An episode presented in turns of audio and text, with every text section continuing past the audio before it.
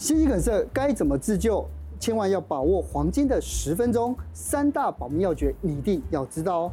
先打一一九，先打一一九。我们第一件事是给什么？给吗啡。那、啊、当然，大家讲说，我家里头怎么可能有吗啡？对呀，不可能的事情。所以，如果你家里头有这样子的老人家的时候，有些时候要准备一些遵循的黄金的十到十五分钟。今天邀请到台安医院心脏外科医师袁明奇来告诉大家。秋冬温差大，心肌梗塞来得又急又快，到底有什么警讯我们该注意呢？预防心肌梗塞该怎么吃？一起来了解一下。在二零二二年的时候啊，我因为某一种奇怪的原因得了心肌炎。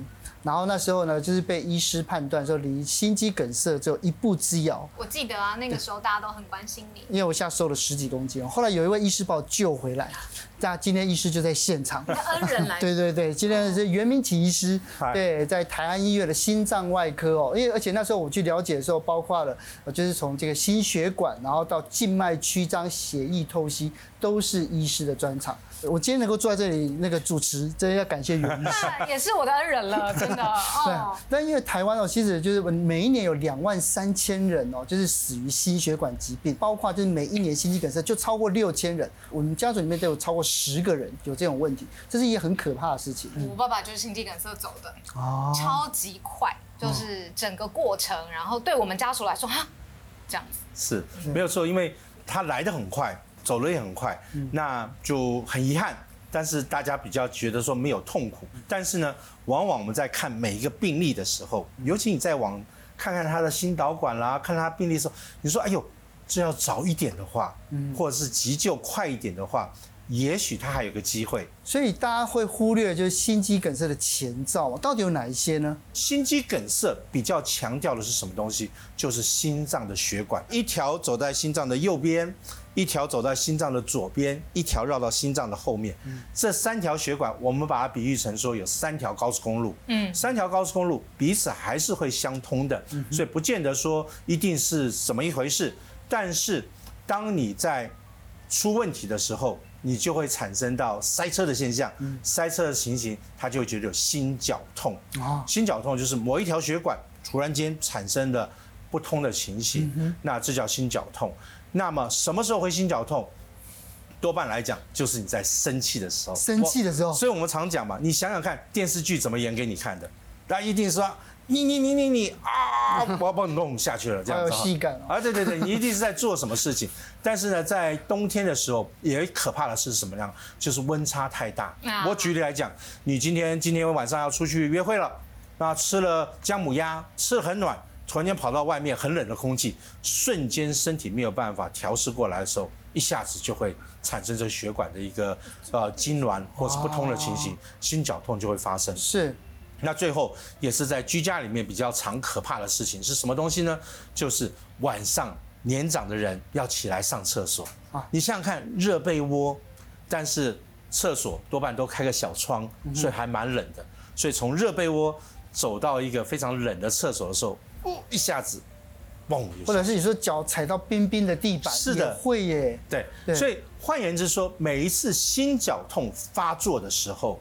我们都认为你应该在做什么事情，所以反观是你如果是坐在这边，我们在聊天呐、啊，我们在喝茶啦、啊，吃什么，我们比较不会往那边去想啊。那就是说，你尤其在发怒，尤其在变化什么东西的时候，有个原因的时候，你突然间觉得心绞痛，那心绞痛的感觉就是有一颗石头压在那个胸口。是哇。意思可是我们这边看，除了心绞痛是一个致命的前兆之外，我很好奇是为什么牙痛、下巴痛也有关？哎，刚才跟大家解释过了，心脏是三条血管，嗯，三条血管以后，它还佩戴了它的交流道，譬如说你要去建国南北路，嗯，譬如说你要去中正路，你到高雄的九如路，那每个交流道它涉及到一个疼痛区，所以有些时候你不管是堵到哪一条血管。它可能引起不同的疼痛，所以举例来讲，有些啊往侧支过去的，你就会觉得肩膀就会痛；有些是往上面去的，你就会觉得下巴会有点痛。那这时候有些时候是刚好在再往下端一点，就是心脏的心绞那个地方，那边痛的话，你就会觉得哎，跟胃痛好像搞不清楚。嗯，所以我们必须要想清楚。一般来讲的话，我觉得说连自己啊，连病患自己都很难去判断，到底我我的痛是哪种，到底是心肌梗还是心绞痛？他就觉得说闷闷的，或者是火烧心这样子。所以到底要怎么样去描述才比较正确？第一个要描述的就是你要先问自己，为什么是我？我举例来讲，我自己。我举例来讲，我自己，我快六十岁了，肥肥胖胖的，那么吃的可能大家一看就知道我一定吃很多，那熬夜，对不对？那这时候你就要看看你有没有三高：高血压、高血脂、高血糖，作息好不好，有没有运动，有没有肥胖等这些东西。如果你一旦是有了，那这时候如果你刚好又有家族史，譬如说爸爸妈妈、爷爷奶奶曾经有过心肌梗塞。那不要犹豫，你只要超过四十五岁，你只要感觉到胸口怪怪的、闷闷的，不管是什么感觉，你一定要先怀疑，有可能就是心肌梗塞要、嗯、要发作了。我担心我有心肌梗塞，在描述上面有什么词汇是我们可以使用？我举一个最简单的例子，如果是个二十三十岁的女孩子，那么她如果说，哎呦，这个胸口好闷、好痛，什么东西的话，那因为她很年轻。所以，我大概不会猜什么东西，我大概会猜你失恋了啊，或者是说你是不是是不是男朋友怎么了？但是呢，我有一个大概五十多岁的一个女性朋友，那她就不一样了。嗯，白天去上班，晚上回来，先生忙，公婆念，然后很多事情都加在她的身体上面，所以这时候她晚上睡眠不足的时候，她常常睡觉睡到一半就突然间哎呦痛醒，她会觉得有点怪怪的就醒过来了。当然有人说，哎，是不是心肌梗塞又发作了？但事实上不是，那是因为太累了之后，它诱发了心律不整。诱发了心律不整。那心律不整什么时候比较容易发生呢？多半就是你仔细一问，就是熬夜。像现在年轻人很喜欢玩手机、追剧，那他的睡眠叫做累到睡眠、过劳的睡眠。那这个时候就是说，不定什么时候突然间觉得心脏嗯怪怪的，甚至你想要捶他两下的话。那个大概是心律不整，这时候你仔细回推一下，他说我熬夜，我加班，我不喜欢运动，我喜欢喝很多咖啡，刺激性的东西。那这个时候我还是要怀疑是是不是恶性心律不整造成的心脏不舒服。是，但是反观的，你如果是在爬楼梯，你在走路、跑步，有些人平常可以跑跑一两公里的。但他现在跑不到五百公尺的时候，他就觉得哎呦，怪怪的，我想要休息一下子。那这种你就要怀疑是心肌梗塞。是，意思啊？那如果我时间很短，我到底可以怎么做自救？我们在医学上面就叫莫纳治疗法。莫纳，M O N A 很好记，莫纳，莫纳很好记。好，那什么意思呢？当然，第一件事情先打一一九。先打一一九。对，一一九，就算你家楼下是消防队员的话。他要上来大概也要花五分钟十分钟，所以更何况他可能在要要遥远过来，所以这黄金的十到十五分钟是非常关键的一件事情。这就是为什么我一直在推荐大家要介入莫纳治疗法。在急诊室的时候，如果病人一进来胸口闷得很厉害，也就是说他的血管纠结在一起，他产生了很大的疼痛，我们第一件事是给什么？给吗啡，就是莫莫纳的 M M 吗啡。啊，当然大家讲说，我家里头怎么可能有吗啡？对呀，不可能的事情。所以，如果你家里头有这样子的老人家的时候，有些时候要准备一些止痛药，而且是快速的止痛药。你不要那种长效型的吃下去，六个六个小时八个小时才开始作用了，那是没有用。也就是说，你要常备一些短效的止痛药，一吃下去大概十五到二十分钟，它就可以减缓疼痛。在这个情形下，很多人是有治头痛的，有些妇女朋友为了经痛，可能也常备一些这样的药物。这种药物赶快吃一颗，那就可以缓解。那有时候肌肉松弛剂也可以帮到一点点忙。也就是说，我希望把那个疼痛的感觉，我知道你我有问题了，我先想把办法把这个缓解掉。嗯哼。那来到急诊室，第二件事情，我们大概就马上插个管子。那管子是什么东西？氧气。嗯。Oxygen 啊，这是氧气。O，M O 的那个 O，Oxygen，直接给氧气。那你当然想说，原因是开玩笑，我家里头哪会常备氧气？对呀。那这时候怎么办？我们这时候一记记得一件事情，赶快把人家衣领打开，有锁住脖子的，有干什么的围巾什么，就赶快拿掉。然后同一个时间，可能要考虑把窗子打开，那甚至开个小小的风扇。去让空气流通，为什么呢？因为我们在冬天的时候，大家的门窗都是紧闭的。嗯，有时候你要吃个火锅啊，这个在什么都，你家里头空气是非常稀薄的。有些时候就因为空气不流通，你一下子不舒服，产生了问题。所以在这时候，赶快教你的病人深呼吸，让每一口气吸饱，让空气流通，然后吸气吐气，吸气吐气，等同在急诊室插了个。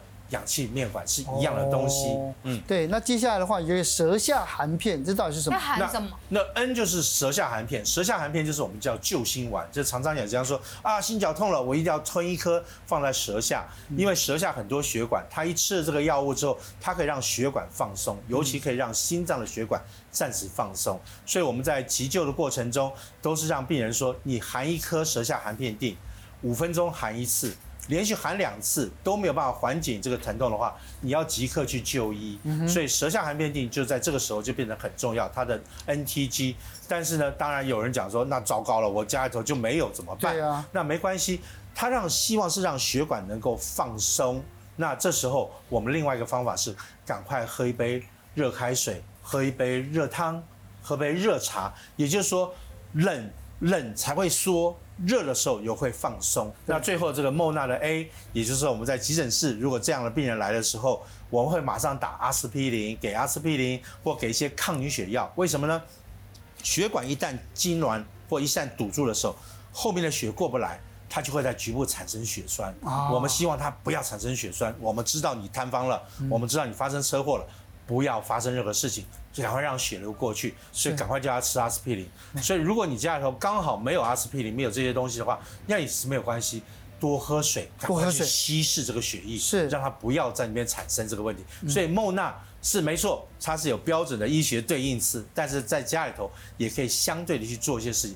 重症就是要遵循的黄金的十到十五分钟。是，那阿司匹林是不是有一些人不适合用？哦，阿司匹林是个酸性非常强的一个药物，所以很多人如果是胃酸过多或曾经有胃溃疡的一些病人的话，建议就千万不要吃阿司匹林。虽然说我们现在阿司匹林针对这一类的心脏病人来讲的话是比较低剂量。但是还是有很多人的胃非常非常的敏感，即使是低剂量，还是会造成胃酸过多。嗯，所以你还要特别特别的小心。为什么要头低脚高？因为心脏一旦麻痹不动的时候，它血就打不出去，打不出去的时候，脑部这边就马上就进行到缺氧。所以很多人在等待救援的时候，没有去做 CPR，没有去做一些姿势调整的时候，他脑部有时候就会缺血。那脑部一缺血的话，三分钟、五分钟完蛋了。就算你把心脏救回来了，你把人救回来已经来不及，脑部已经缺氧了。所以我们头低脚高，让他头转一个姿势，他能够吐出来，然后血液可以让让这个自然引流的方法，地心引力往脑部去多一点点的话，那总是可以又是争取多一点点的时间。是我在那个部落里面听过很多那种自救法，什么大力咳嗽啊，用力拍胸脯，这有用吗？呃，针对心肌梗塞是没有用的。心肌梗塞是因为血管闭死了。闭死的话，你越拍它闭得越紧，因为我刚刚讲，我们第一件事情要想办法把痛给它缓解掉，所以你越拆越弄，这是很糟糕的。但是如果是恶性心律不整的话，比如说你本身就是有心房颤动啦，这个心室颤动这种恶性心律不整的时候，你动一锤的时候，有时候就等于五焦耳。我们在电击的时候，像 AED 这种东西，它是瞬间给你一百焦耳、一百五十焦耳，但是你重锤一下的话，等同五焦耳。那痛一下，咳一下子，也可能给自己来一个小自救的方法，这样子。但是不是这个时候去使用的。像医师就教我们五招，这五招是可以预防心肌梗塞。可逆的是什么东西呢？就是我们可以为自己做到的，也就是说，你有没有办法控制三高？可以嘛？糖尿病、高血压、胆固醇，我们现在都有很好的药物，可以把你控制好，只是你要不要去控制。对，你可不可以选择食材？绝对可以食选择食材。那你可不可以不抽烟？当然可以。你可不可以减肥？当然是不太可以。但是，但可以困难，可以做到，但是很困难哈。所以没有错。那运动呢？那还我发现好像有人运动也还是会心肌梗塞。一定是一定是运动嘛？你运动的过程中，心脏就会跳。心脏会跳，它就会需求氧气嘛。那这时候血液有些时候它就会想办法自己打通很多脉络，因为它要满足主人的要求，那它就会做很多事情。所以这些事情是些你可以为自己去做的事情。那你可不可以早点休息？你可不可以不要劳累？心脏是二十四小时都在跳动、都在工作的，它也需要休息。所以我们的心脏是跟着太阳行星在做运作。所以太阳一下山。你的脑下垂体就会释放出褪黑激素，褪黑激素到了晚上十一点、十二点钟的时候就非常浓密，所以你观察小朋友，大概十一点、十二点钟的时候，他就会打哈欠，他就会想要睡觉。大人也是如此，所以你如果搭配褪黑激素，你就好好睡着的时候，你从凌晨一点到三点钟左右的时候，甚至从十二点到三点钟这段时间的时候，心跳就会变慢。也就是说，你白天六十几跳、七十几跳，他到了晚上的时候，他就会慢到大概五十几跳、四十几跳，因为他要休息。他要休息，但是你从来不给他这个机会，你就说我不要褪黑激素，我要靠自己。那你到了一两点钟才去睡觉的时候，你就是熬夜，那叫过劳的心脏。过劳的心脏，久而久之，动脉就容易动脉硬化，是，那它就容易造成恶性心律不整，它就容易变坏。那这时候如果你熬夜的过程中，你还必须说，那我要抽两根烟的话，尼古丁在所有的研究都告诉你，它会直接破坏血管的内膜，更容易让它。坏破坏掉，修复修复破坏，那更容易产生动脉硬化。是，那只是说我们希望这个动脉硬化能够延缓延缓一点点，这是我们大家在在研究的东西。所以年纪不可抵挡、嗯、，OK，性别不可抵挡。为什么呢？这、嗯、个男性就比较多，女孩子因为在未更年期前，你随时可能会怀孕。你一怀孕的时候，你的心脏就要负荷自己跟负荷小 baby。如果不小心生了双胞胎的话，你一个人还负荷两个生命在那个地方，所以老天爷也蛮疼女孩子的。所以在未更年期之前，她的心脏大部分都强而有力，所以我们认为她发生心肌梗塞的机会比较少一点点，大概比例是六比一左右。所以六个男生心肌梗塞，一个女孩子。但是到了女性更年期之后，大概进入到年长的时候，它的比例就慢慢接近，但即使接近，也大概是二比一、三比一这个这个相关性，所以男性。很抱歉，你就是容易得到心肌梗塞的人哈。你一旦超过四十多岁的时候，你一定要小心。所以呢，除了这个预防心肌梗塞的方式外，最主要到底要怎么吃哦？那医师呢有举出来五个，包括鱼类、坚果类、水果类、深绿色蔬菜跟全谷杂粮。那到底是每一个我们要注意什么？那动脉硬化的话，你不外乎就是要想办法抗氧化，嗯，那么要让它降低胆固醇，嗯，所以一些深海鱼啦，当然就可以有降胆固醇、Omega Three 这些东西，可以帮到很多忙。坚果类它可以让这个也是一样降低胆固醇的作用。嗯哼，蔬菜水果当然有它非常大的好处，可以让它比较容易消化，那比较不容易形成胆固醇或脂肪类的东西，对血管我们总认为是好事情。嗯哼，但是因为我自己个人胖胖的哈，吃是一种享受，好，所以没有错。我们不见得叫天天吃这样子的东西啊，天天吃的话，你人生就没有乐趣了嘛。我举例来讲，我有一个七八十岁的老先生，他当然心脏血管有点坏掉，我就说贝贝，这是很正常的老化啊。你你有什么症状？没有症状？那你现在怎么样？哦，我现在什么？我只吃粗茶淡饭，什么都吃不吃，只吃这些非常营养。电视上讲什么营养，我就吃什么营养。我说贝贝这样很快乐吗？他说痛苦。他说不是很快乐嘛，所以我还是鼓励大家，你可以吃，但要少吃。你可以去享受一些好的东西，但是要节制一下，规律一下子，嗯、那又可以享受，那又可以得到这健康的饮食，这样子。嗯，好，那最后我们来了解一下，就是说，其实呢，心肌梗塞，就是说，真的就是我们已经叫勾了一一九，送到医院去之后，到底医院会怎么来处置？到院之后，好像有两个方式，一个是手术，一个是药物，这样。其实是不是最简单看出来，立刻可以看出来，就是马上做个心电图。因为心脏一旦缺氧的话，心电图就会有一个叫 STT 波，好，它有个特别的波形，就心脏就会产产生个缺氧的现象。那另外一个抽血，抽血里面有一些叫做心脏的肌肉溶解的指数，心脏受伤的指数，我们一看就知道说，哎呦，不好意思，心电图虽然没什么问题，但是你的心肌。明显的已经受损了，所以我们还是怀疑你现在的心绞痛应该是心肌梗塞发作了。嗯那一旦这两个都符合的时候，我们大家就要想办法在九十分钟内要想办法把你送到心导管室去。到了心导管室去之后呢，我们马上不管是从手上或脚上，那就赶快去到心脏门口先打药，看哪一条血管堵住了，堵了哪几条。那当然，如果是只有单一条堵住。然后甚至他走的不是很顺的话，他马上就可以把那个导管继续向前，想办法去把这个血栓吸出来啦，想办法去做气球灌输，把狭窄的地方把它撑开来啦。那必要的时候赶快放个支架，把它永久性的撑开来，那就可以把这个血管打通。打通后，他一照相，哎，血管本来不通的，现在突然间通了，大概这个事情就结束了，这样子哈。那当然有些人就比较危险一点点，他的血管是弥漫性的堵住，他譬如说有，是我刚刚不讲心脏有三条血管吗？对不对？它三条都堵住了。嗯哼。那我们为什么说可以做气球扩张术？是因为你在做这边做气球扩张术的时候，另外两条是通的话，它可以过来支援你。因为在气球扩张术的过程中，我要把血管先撑开来，也就是在会堵住它。对。哦，它已经不太通了，你又给它堵一下，那马上会出大问题。所以通常我们是安全的情形下是，另外两条还可以过来支援的时候，我可以来执行气球扩张术。那这个样会比较安全一点点。那如果三条血管都堵住，而且都都堵得蛮严重，我在心电图上又很难判断到底是哪一条造成今天的心肌梗塞的话，嗯、那这些情形下，有些时候我们就马上停下来，不要做这个气球扩张术了，也不要去企图放支架了。有些时候就马上找我们心脏外科医师，我们这时就要从你的腿上取血管做绕道。我常比喻。苏花公路一直在坍方，嗯、同样地方反复的坍方，我干脆做个苏花改，我给你造一条新的路，那就可以解决这些问题。所以还是一样。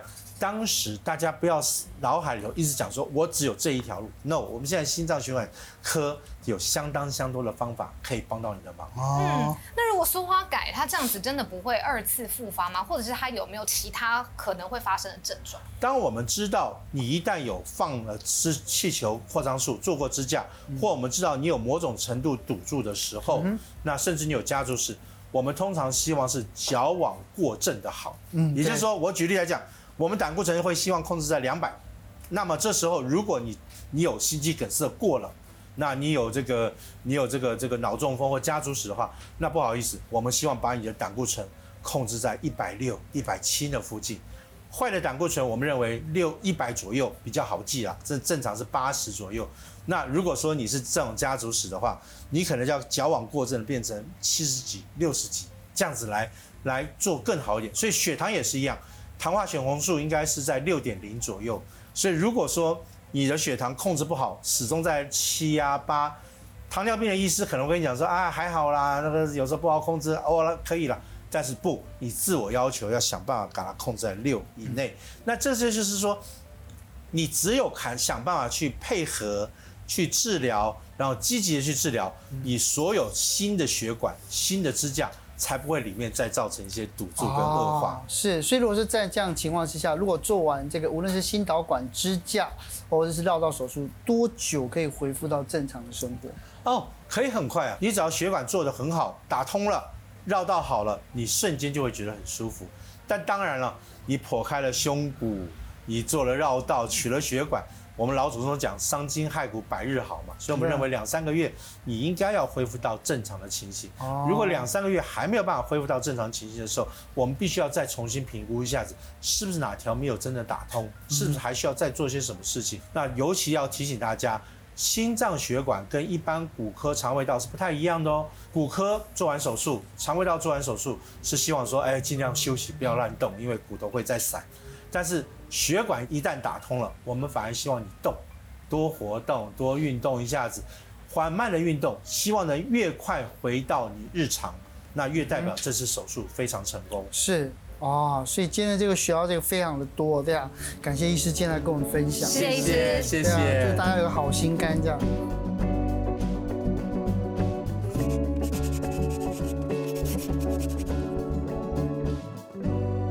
节目由下半身衣赞助播出。